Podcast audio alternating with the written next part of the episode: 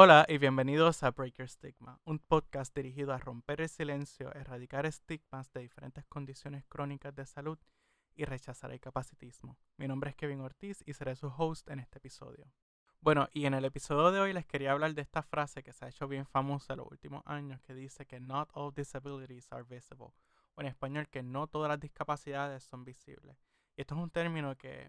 me llamaba mucho la atención y que hice un poquito de research y encontré par de cositas que quiero discutir con ustedes. Y bueno, una de las cosas que he encontrado es que la Organización Mundial de la Salud ha identificado sobre 2 billones de personas en el mundo, que eso compone un 38% de la población, que tiene algún tipo de discapacidad. Moviéndonos a Estados Unidos, pues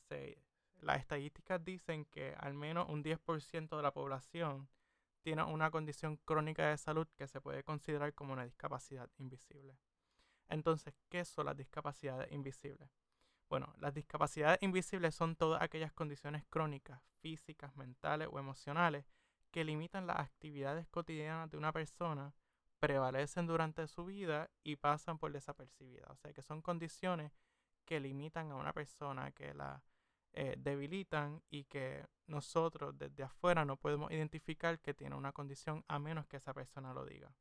Muchas veces se desconoce la causa de estas condiciones y por eso se dice que son multifactoriales. Puede ser por algún eh, que tenga que ver con genética, puede ser que tenga que ver con factores ambientales o que tenga que ver con una mezcla de diferentes factores que si hago la lista pues pueden ser muchos otros factores dependiendo de la condición y dependiendo también de muchos otros factores. Y además de esto, la gran mayoría de estas condiciones no tiene cura. O sea que literalmente una vez eh, te la diagnostican o eh, la comienzas a desarrollar, es una condición que va a estar contigo durante toda la vida. Y ahí es que yo digo que los doctores se tienen que hacer súper amigos tuyos porque los vas a tener que ver durante toda tu vida. Y bueno, he estado buscando artículos científicos, estudios que hayan hecho, publicaciones, y he encontrado que el número de personas con discapacidades está aumentando a medida que la incidencia de condiciones crónicas de salud aumenta y la población envejece. O sea que es posible que este tema se convierta en un tema de salud pública bien prominente, dadas las circunstancias, porque uno piensa en las discapacidades, en las discapacidades en general, o en condiciones crónicas de salud, por ejemplo, la artritis, y uno piensa en una persona mayor de edad. Y no necesariamente las personas mayores de edad son las que tienen que tener condiciones. Eh, se ha visto en la literatura que muchas personas con condiciones eh, están entre los 15 y 35 años y otras veces son personas, niños y niñas de ah, menos de 9 años que tienen condiciones crónicas bien fuertes. Así que hablar, hablar un poquito de, de esta temática, hacer awareness, concientizar de que hay, hay condiciones que son debilitantes, que afectan a muchos jóvenes en el mundo y, personas, en, ¿verdad? personas jóvenes, es bien importante. Es bien importante y el hecho de que podamos hablar sobre esto también, eventualmente podamos romper algunos estigmas que tenemos con la palabra discapacidad, que también en nuestra sociedad eh, tiene como una connotación negativa eh, a la hora de usarla. El hecho de que una persona tenga que usar un baño accesible o que tenga que usar un estacionamiento accesible y cuando vemos que la persona se baja del carro o sale de, del baño, vemos que es una persona que físicamente parece una persona completamente normal, whatever that means normal. Este y le juzguemos por simplemente tener ese tipo de acomodo o, ese tipo de, ¿verdad? De, de, acceso cuando posiblemente tú estás pensando en la mente que hay una persona que debe tener una silla de ruedas o necesita un andador o qué sé yo, que una persona mayor que posiblemente necesite este tipo de acomodo, este tipo de acceso. Y yo, siendo una persona que necesita usar los baños accesibles, uno, y dos, eh, tener que usar los estacionamientos accesibles, me he encontrado con varias cosas que más adelante quisiera compartir con ustedes. Algunas de las discapacidades invisibles que se han reportado o de las que se ha hecho awareness y que se han eh, proclamado discapacidades invisibles están los diferentes tipos de artritis, está el lupus, está el síndrome de fatiga crónica, está la depresión, la ansiedad y otras condiciones emocionales y mentales, está la enfermedad de Crohn y colitis ulcerosa, está la endometriosis, está el síndrome del ovario poliquístico, entre muchas otras condiciones. Yo me quedé sorprendido con la gran variedad y el espectro de condiciones de salud crónica que uno piensa que pues, es una condición y ya, pero cuando uno se pone a leer y, se da cuenta de que puede ser bien limitante para una persona y afectar eh, su, su estado de ánimo, su calidad de vida y, y, su percepción de, en general de lo que es la vida. Así que hablar de estas condiciones, pues, y, y no solamente de estas condiciones, sino de las discapacidades invisibles como un término global, eh, puede ayudar a personas a, a, no sentirse solas, porque muchas veces uno anda por la vida con una condición crónica de salud sin conocer a nadie y uno piensa que es el único en el mundo que necesita este tipo de cosas y, y uno se empieza a cuestionar muchas cosas y se siente mal.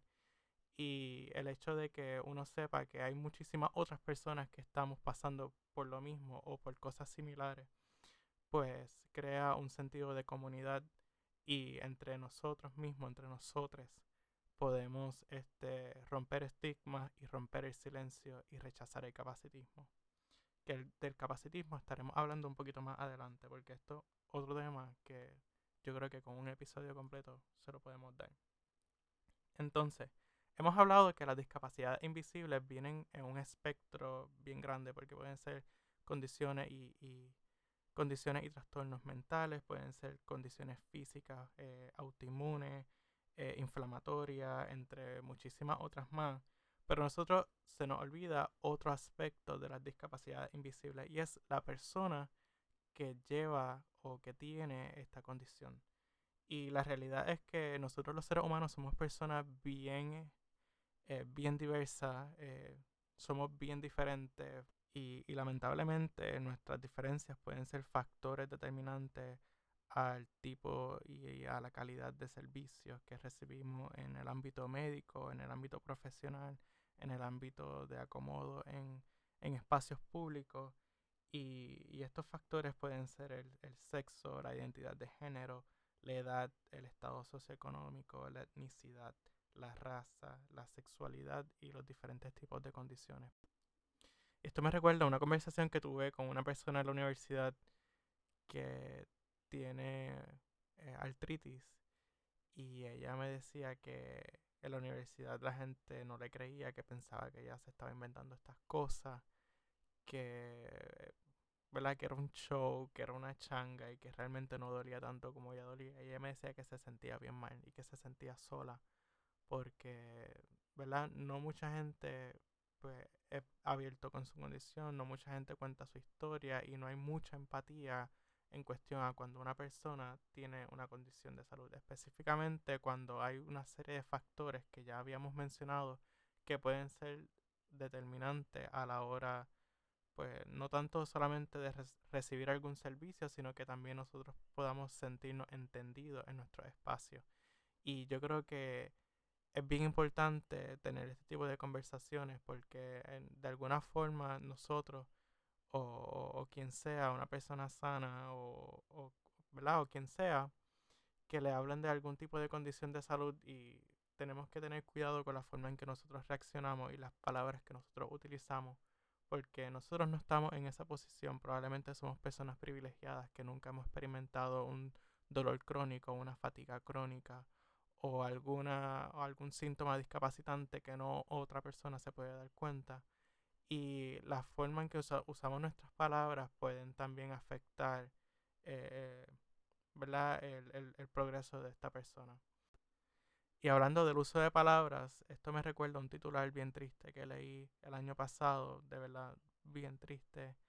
de un niño en Kentucky, niño de 10 años, que le hacían bullying porque tenía una colostomía y su mamá nunca supo sobre esto. Parece que fueron meses largos de bullying. La escuela no tomó las acciones correspondientes y este niño pues tomó la decisión de quitarse la vida. Y fue una noticia que impactó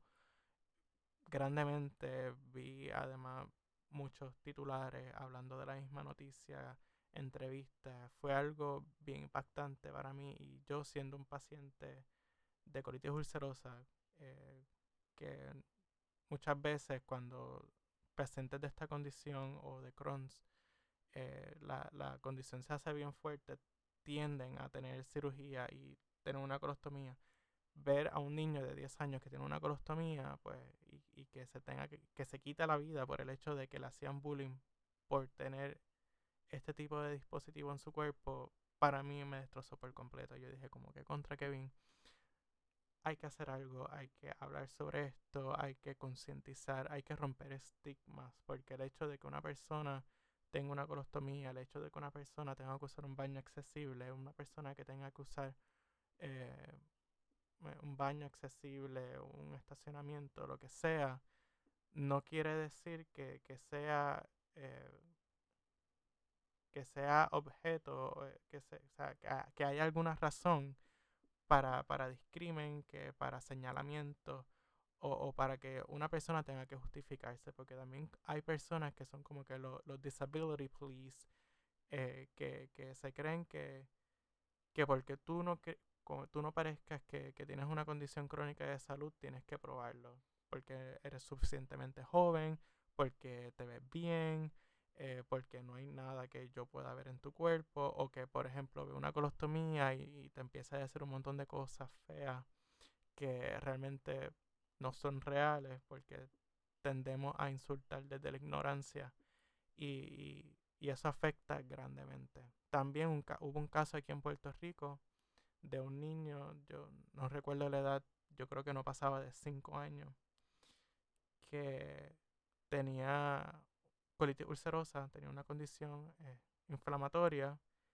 y le negaron el servicio al baño en un centro comercial. Yo creo que esta noticia fue bastante, también impactó mucho. Y, eh, y este nene, pues,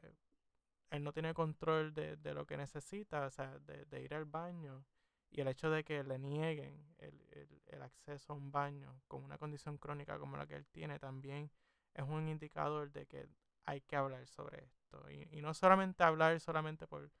porque yo lo digo o porque conocen a una persona que tiene una discapacidad invisible o una condición crónica que es debilitante, sino porque hay dos hay sobre dos billones de personas en el mundo que tienen condiciones como esta y que muchas veces sufren en el silencio porque quieren evitar confrontaciones, quieren evitar el estigma y, y quieren evitar que se les señale y que se le, le, digan como que es una persona discapacitada con una connotación negativa, cuando la realidad es que no todas las discapacidades son visibles y que el hecho de que tenga una discapacidad no la hace menos persona que las demás. Y con esto les insto a que escuchen la historia de otros pacientes y que sean agentes de visibilidad e inclusión. Gracias por escuchar Break Your Stigma. Hasta la próxima.